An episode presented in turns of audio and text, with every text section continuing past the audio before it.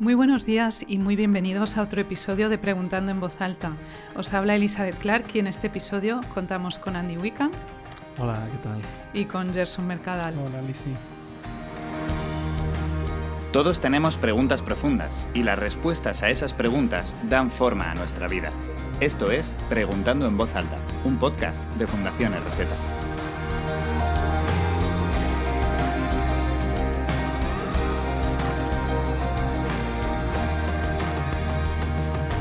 Hoy vamos a hablar de la duda y este tema lo tenemos bastante fresco porque Gerson lo ha tratado hace unas semanas en un directo de Instagram en la cuenta de Reboot España. Cuéntanos un poco, Gerson.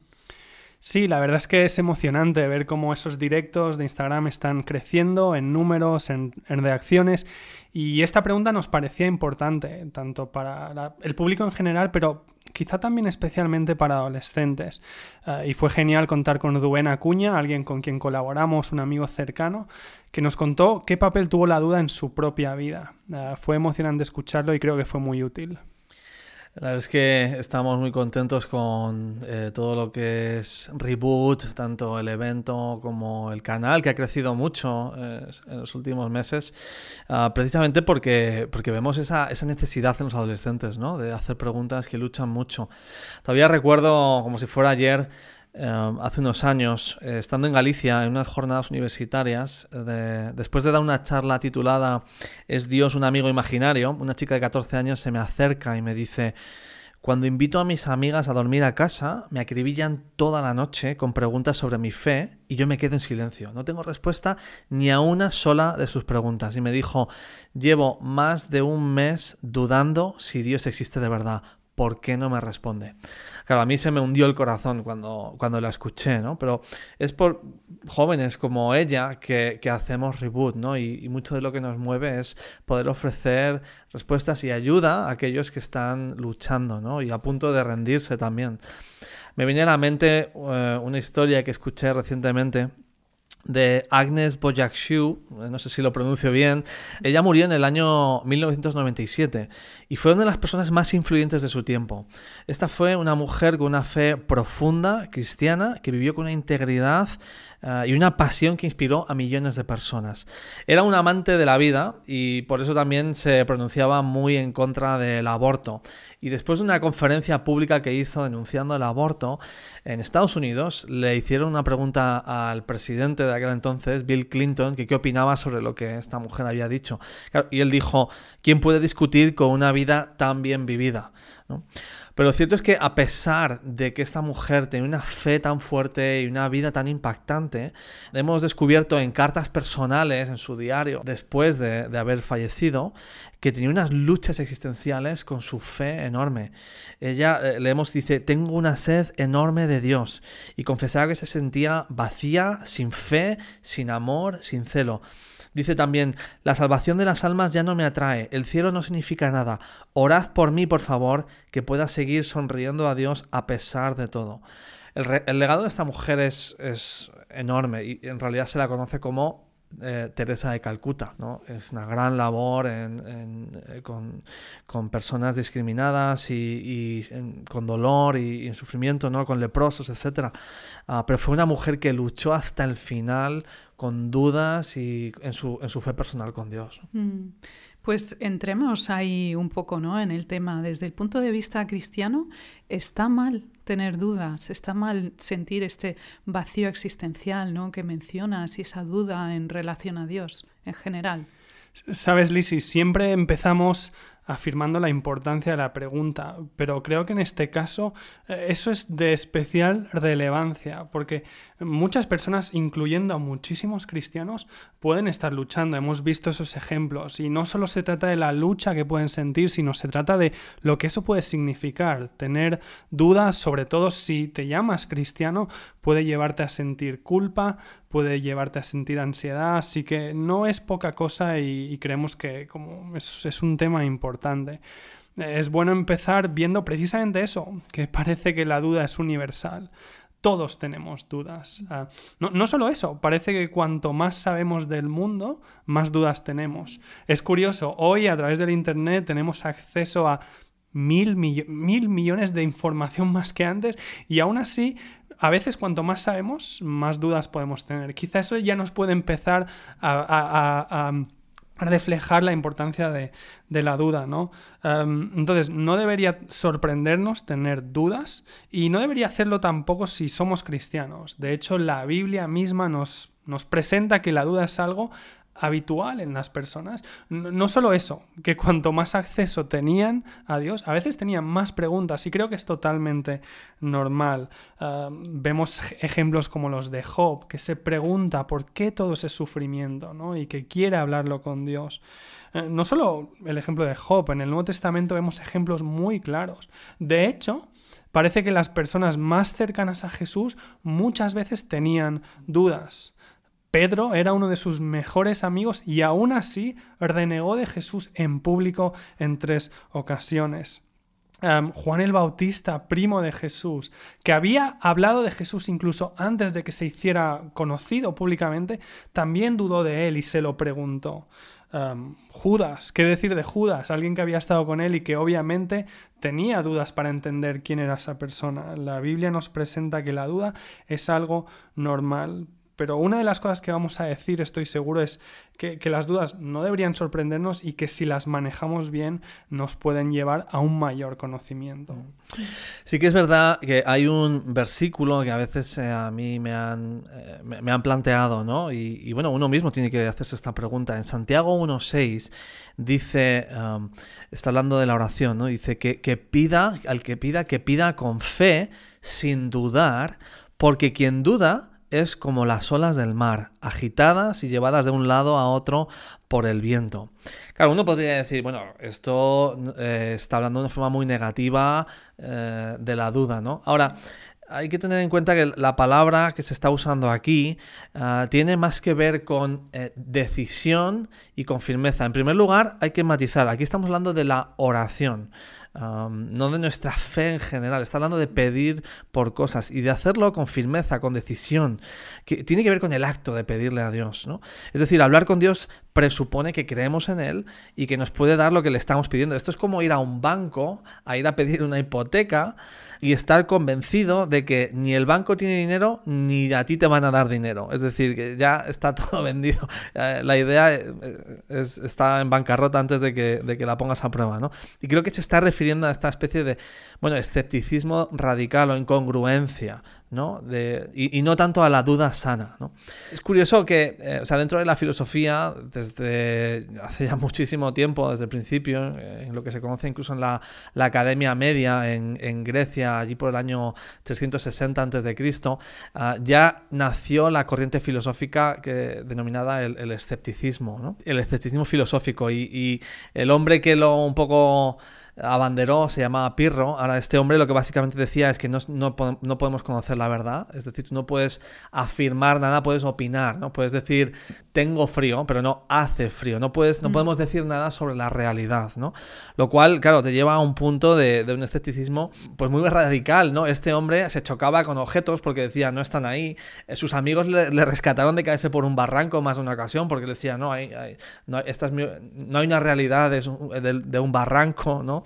Y te puede llevar eh, realmente a un, sitio difícil. En el momento en que tú empiezas a cuestionarlo todo, pues creo que el versículo eh, habla de eso. Eh, acabas pues movido por las olas de un lado para otro, ¿no? Como un borracho, porque no hay referencias, no hay nada que sea real y verdad y te encuentras en un absoluto relativismo sumiso, en una perdición, en una en total oscuridad, ¿no? Creo que ese tipo de escepticismo no, no es muy sano, sobre todo no es vivible, no se puede vivir de una forma congruente si lo pones todo en duda. Creo que el papel de la fe implica duda, pero la fe, eh, bueno, hoy, hoy hablamos de la fe de una forma un poco religiosa, ¿no? Pero creo que la fe va mucho más allá, tiene, tiene que estar basada en evidencias. Mm.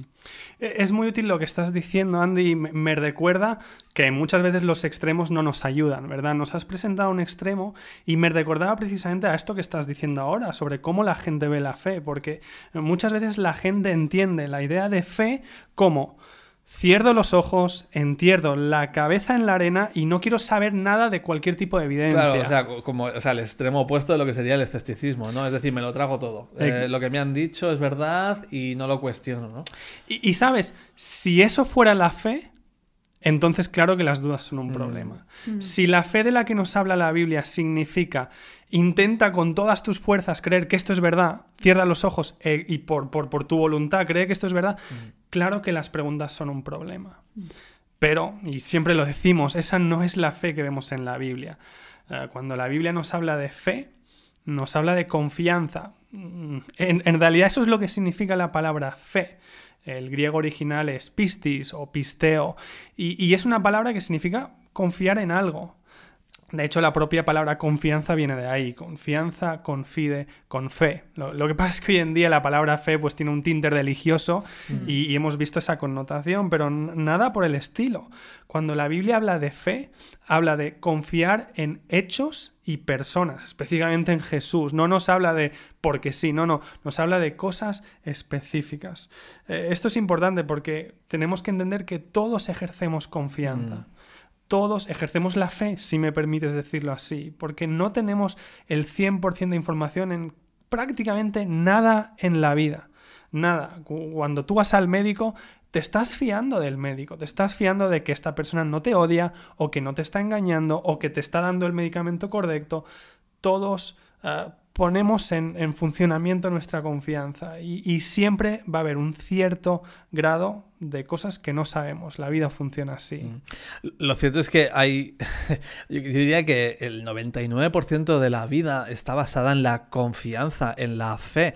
O sea, desde rayadas eh, filosóficas como que yo no puedo demostrar que estoy despierto, yo no puedo demostrar eh, mi propia autonomía de la mente, no puedo demostrar la existencia de otros, mi propia existencia, uh, los hechos históricos también. No podemos demostrar el pasado de una forma empírica, no podemos demostrar eh, que algo es bello, no podemos demostrar que algo está bien o que está mal, que es justo o injusto. Incluso ejercemos la fe dentro de la ciencia. Tú no puedes demostrar que las leyes físicas por las que se rige el universo son estables. Tú no puedes demostrar que mañana la gravedad no va a ser um, negativa o positiva o, multiplicada por 5. El método científico se basa en, el, en, la creencia de que el mundo es inteligible y hay una racionalidad y un orden que, que tampoco se puede demostrar. Podemos hacer números y, hay muchas cosas que sí se pueden... Pero, pero la ciencia misma depende de, de, creer en todas estas cosas. El libre albedrío o el amor, por ejemplo, ¿no? ¿Cómo demostramos el amor, no? Piensa en la persona que más te quiere, tu madre o tu abuela, ¿no? ¿Puedes demostrar de verdad? Eh, ¿Hay lugar para la duda de que te quiere? ¿no? ¿Cómo sabes si no le han pagado para darte cariño? ¿Cómo sabes si no tiene un desdoblamiento de personalidad y hace como que te quiere, pero luego en casa es otra persona? ¿Cómo sabes que no es un extraterrestre haciéndose pasar por alguien? ¿Cómo sabes que a lo mejor no, es un, no forma todo parte de un plan maquiavélico de los delfines para reemplazar a los seres humanos, como aparece en un episodio de Los sí. Simpsons? ¿no? no sé si lo habéis visto, sí, ¿no? Sí, pero quiero decir, cuando, cuando llegas un momento de... O sea, todos usamos la fe en absolutamente todo. Y toda cosmovisión, no solo el cristianismo, usa la fe. El ateísmo usa la fe, el budismo, el islam, todas. ¿no? La pregunta yo creo clave es cuál requiere menos fe, cuál aporta más evidencia, cuál te da más razones para pensar que esas son las gafas correctas a través de las que ve el mundo. ¿no? Y, y creo que escuchando esto ya empezamos a ver un hecho importante. Sí, la duda puede frenarnos. De hecho, la duda puede pesarnos muchísimo, pero no tiene por qué. Creo que la duda bien entendida puede servir precisamente como lo contrario, un puente para, para, para conocer más cosas. Uh, hay pocas cosas más emocionantes que tener dudas y encontrar caer respuestas. Y entonces ves las cosas de una forma distinta. Esa fue mi experiencia. Um, me gustaría leeros una cita de un autor muy conocido, Philip Yancey, que de hecho tiene un libro entero sobre este tema. Se llama en castellano Alcanzando al Dios Invisible. Mm. Y, y Philip Yancey escribe lo siguiente. La duda es el esqueleto en el armario de la fe. Y no se me ocurre una mejor manera de tratar un esqueleto que sacarlo a la luz y exponerlo por lo que realmente es. No algo ante lo que esconderse o tener miedo, sino una estructura sólida en la que el tejido vivo puede crecer. E, el ejemplo es muy potente, nos está diciendo, un esqueleto nos puede dar miedo, pero en realidad puedes construir un cuerpo alrededor de eso. Creo que las dudas son de la misma forma. Yancy concluye, dice, la duda siempre coexiste con la fe, porque en la presencia de certeza, ¿qué necesidad habría de fe?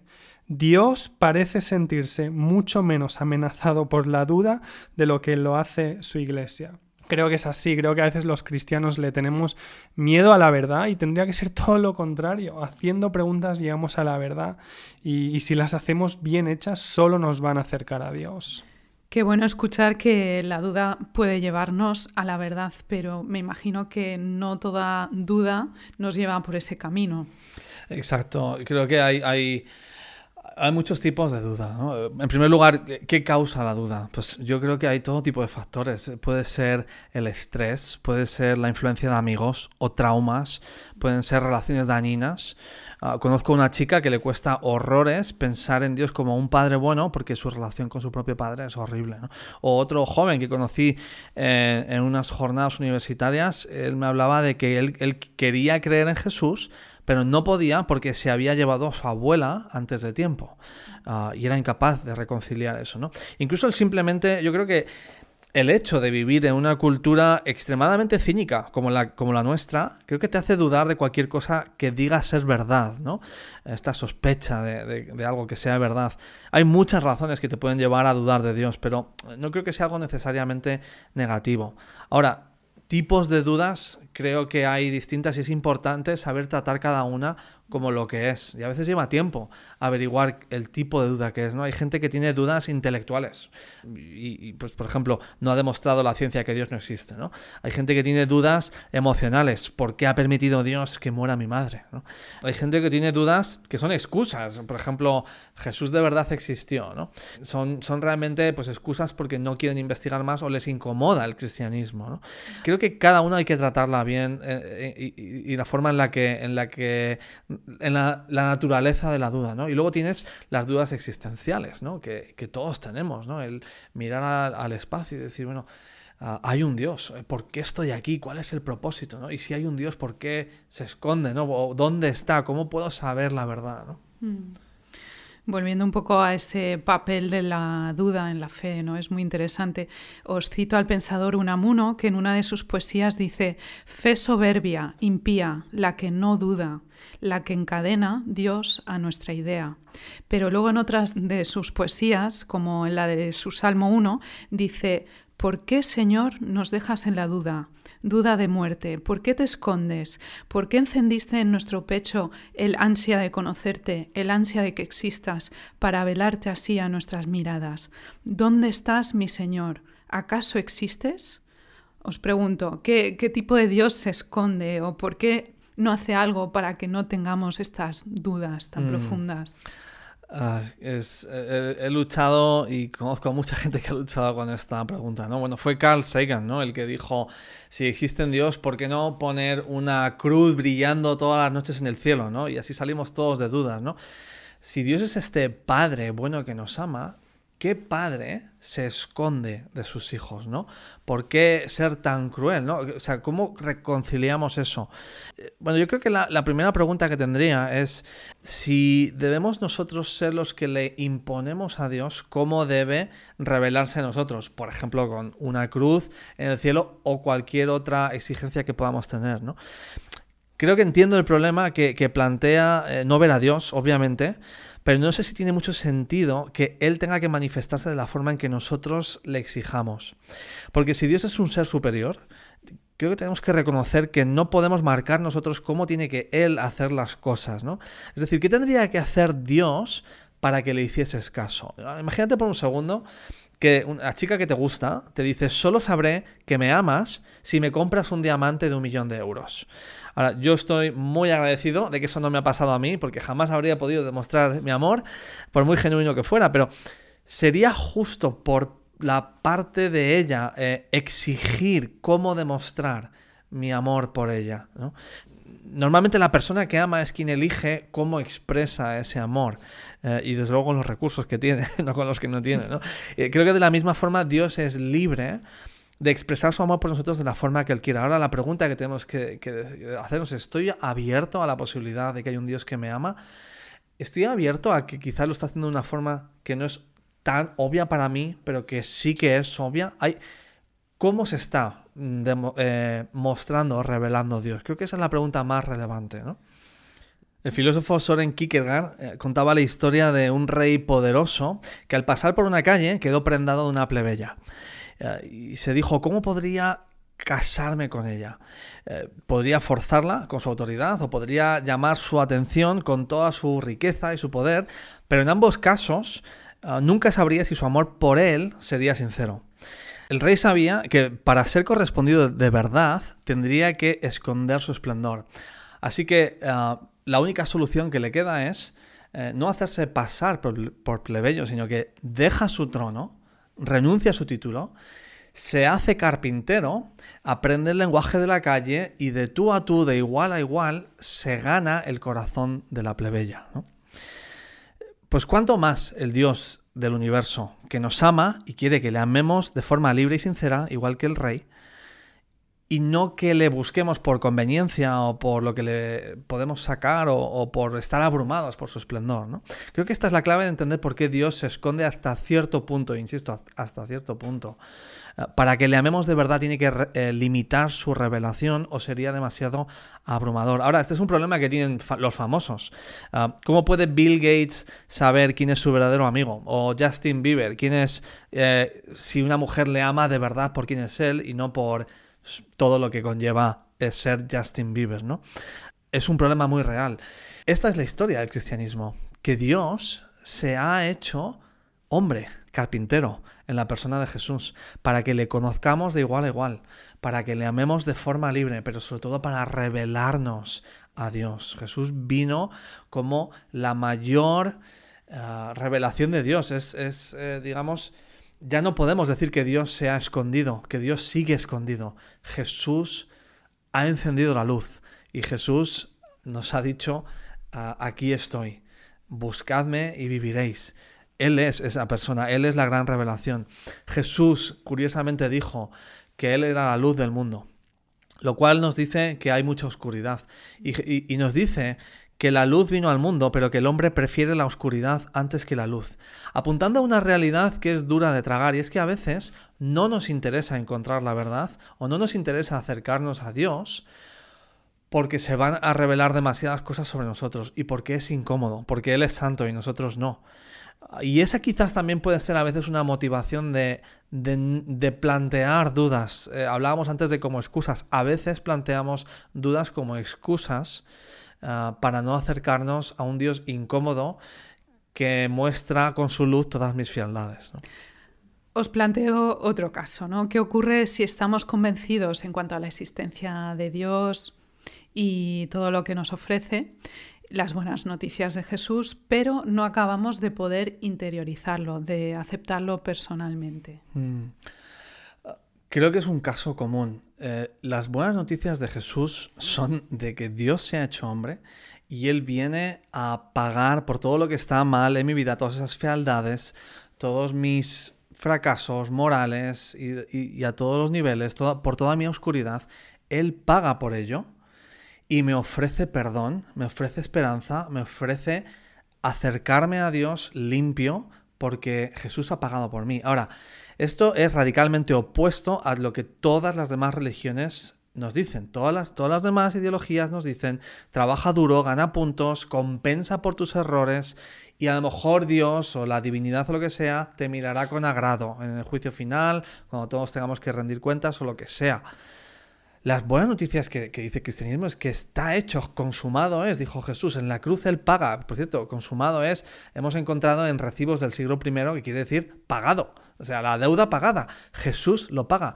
Esto es, va al revés de cómo funciona el mundo. Y son muy buenas noticias, te quita un peso enorme de encima. Es difícil de creer, es contracorriente y mucha gente le cuesta creer que Dios me pueda amar de una forma tan incondicional, me pueda aceptar y que Él sea el que pague por mí. Muchos, pues, muchas personas llevan esas cargas, no, no terminan de creérselo, ¿no? Eh, en mi caso tengo una historia muy parecida, que son seis años de lucha con saber muchas verdades, muchas mucha teología, pero no acabar de aceptar que esto es una realidad, que es algo para mí. Y si la oración que he dicho no es la oración ideal que Dios acepta, ¿no? Y que de repente cambiara el foco y me diera cuenta de que Dios es Dios mismo el que ha hecho todo por mí y, que se me quitara un peso enorme de encima. Sí, creo que es una historia muy común. O, también cristianos que han cometido pecados enormes en su vida o que están luchando con la adicción y de repente los consume la culpa y piensan que Dios ya no me ama o la salvación no puede ser para mí o, esto ya no puede ser para mí. He caído tan bajo que no puede haber perdón para mí. Mucha gente se encuentra en esa situación y me alegro que lo menciones porque la clave creo que tiene que ver con entender de verdad que en el cristianismo lo que la salvación que Jesús nos ofrece no tiene nada que ver con lo que nosotros hacemos, sino con lo que él ya ha hecho. Es decir, yo no puedo sumar a lo que Jesús ha hecho. Son noticias, no es un manual. Y en el momento en que por fin te das cuenta, como fue tu caso, ¿no? De que ah, es la salvación que Él ha conseguido por mí, da igual lo que haga, da igual lo que falle, está pagado, Él lo ha hecho. Cuando eso por fin lo, uno lo interioriza, lo asimila y lo vive, el cambio es radical. Es lo que se llama pues, la transformación por el amor. La, gracia nos transforma y nos convierte en personas que extienden gracia y que aman. Es la transformación que ofrece Dios ¿no? y que tanto necesitamos.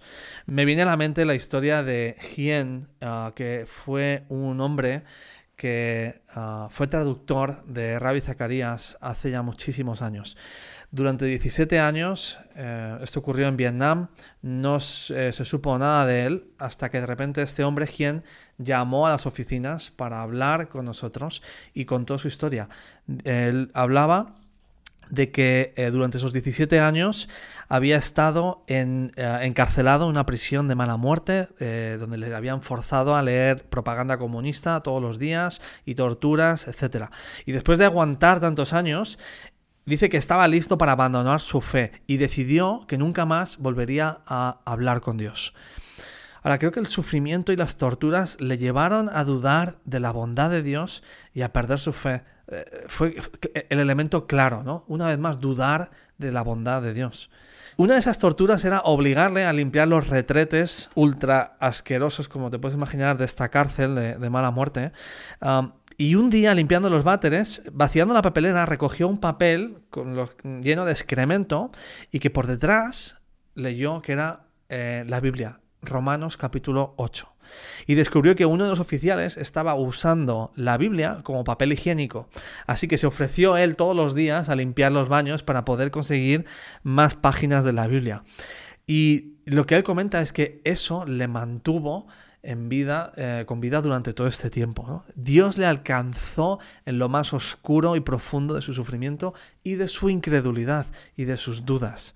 Porque Dios oye el clamor del que le busca y creo que puede encontrarnos en el lugar más vil o inesperado. o aunque estemos dudando, aunque estemos en total oscuridad y desesperación, Dios alcanza con su luz. Él dice, clama a mí y yo responderé. Pues gracias, Andy. La, realidad es que es un tema muy personal y, muy importante y, que, como decíamos, muchos de nosotros habremos experimentado. Gracias, Lisi, también por contarnos parte de tu historia. Em, creo que es algo que, por lo que muchos habremos pasado. Em, y creo que una de las cosas más reconfortantes es recordar cómo funciona la fe, recordando que es esa confianza. Me, gusta usar el ejemplo de un lago helado. Imagínate que estás caminando por un bosque y de golpe ves un lago que parece estar helado. ¿Sabes? Tú, tú, puedes observarlo, tú puedes llamar al Instituto de Meteorología si quieres, tú puedes hacer todas estas cosas y, es útil hacerlo, si quieres hacerlo es muy útil, eh, pero al final lo que va a marcar la diferencia es qué pasa cuando te pongas encima.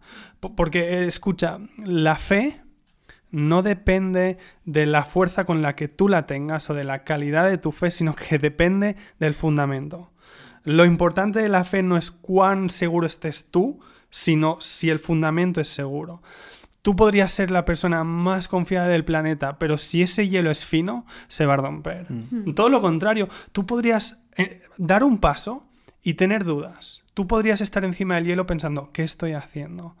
Se va a romper. ¿Qué hago yo aquí? Nunca he hecho esto antes. Pero si el hielo es duro, el hielo va a aguantar. Y creo que eso es lo importante, sobre qué estamos poniendo nuestra fe. De hecho, Andy, has mencionado Romanos 8 y, creo que Pablo tenía algo parecido en mente cuando escribió, sobre todo el final. Eh, Romanos 8 es uno de esos capítulos por excelencia en los que Pablo hace un resumen de las cosas más básicas de la teología cristiana. Y aún así, cuando llega al final, cambia de tono. Cuando Pablo llega al versículo 31, cambia de tono. Dice, ¿qué diremos a esto?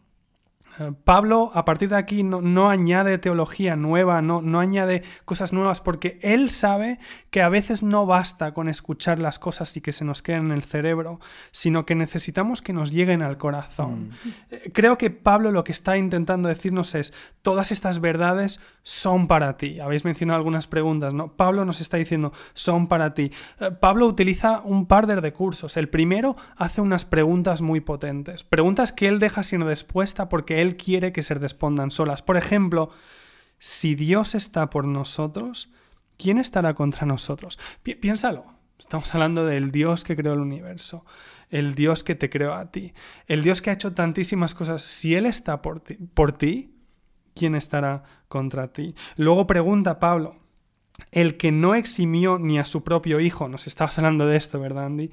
Sino que lo entregó por todos nosotros, ¿cómo no nos concederá también con Él todas las cosas? Si Jesús murió en la cruz por ti, ¿cómo no vas a tener también el amor de Dios? ¿Quién acusará a los escogidos de Dios? Hablamos de la culpa, ¿no? Y Pablo hace esa pregunta. Si Dios es el que justifica, dice, si Dios es el que justifica y Él ha pagado por ti, ¿quién puede echarte la culpa? Nadie. Y sabes, Pablo termina este fragmento con una de las, unas de las palabras más conocidas de la Biblia y me gustaría leerlas literalmente, porque creo que son muy potentes. Uh, y seas quien seas, creo que, son tan ciertas para ti como lo eran cuando Pablo las, las escribió. Sabes, hasta este momento Pablo en ese capítulo ha estado usando el verbo saber, sé que, sé que, pero aquí utiliza otro verbo. Dice, estoy convencido. Dice así, porque estoy convencido de que ni la muerte ni la vida, ni ángeles ni principados, ni lo presente ni lo porvenir, ni los poderes, ni lo alto ni lo profundo, ni ninguna otra cosa creada nos podrá separar del amor de Dios que es en Cristo Jesús, Señor nuestro. No, queremos decir que esa lucha no sea real y si la estás teniendo, queremos mandarte ánimo, oramos por ti. Pero al final te apuntamos a este Dios del que hemos estado hablando, porque al final lo que importa es eso, ese fundamento. Y si las palabras de Pablo son ciertas, no tenemos que tener ningún miedo ni ningún temor, porque Dios nos ama y nada nos podrá separar de ese amor. Potente. Os dejamos con esas palabras de aliento y recordad si queréis que nos lleguen vuestras preguntas, vuestros comentarios, solo tenéis que mandarnos un correo, un audio a info@fundacionesreceta.es. También podéis pasaros por el canal de YouTube de Fundaciones Receta y podéis dejar un comentario en los vídeos del podcast. Y recordad que nos volveremos a encontrar aquí muy pronto. Hasta la próxima. Gracias. Esto ha sido Preguntando en Voz Alta, un programa de Fundación RZ. Descubre más audios, vídeos y artículos en nuestra página web fundacionrz.es.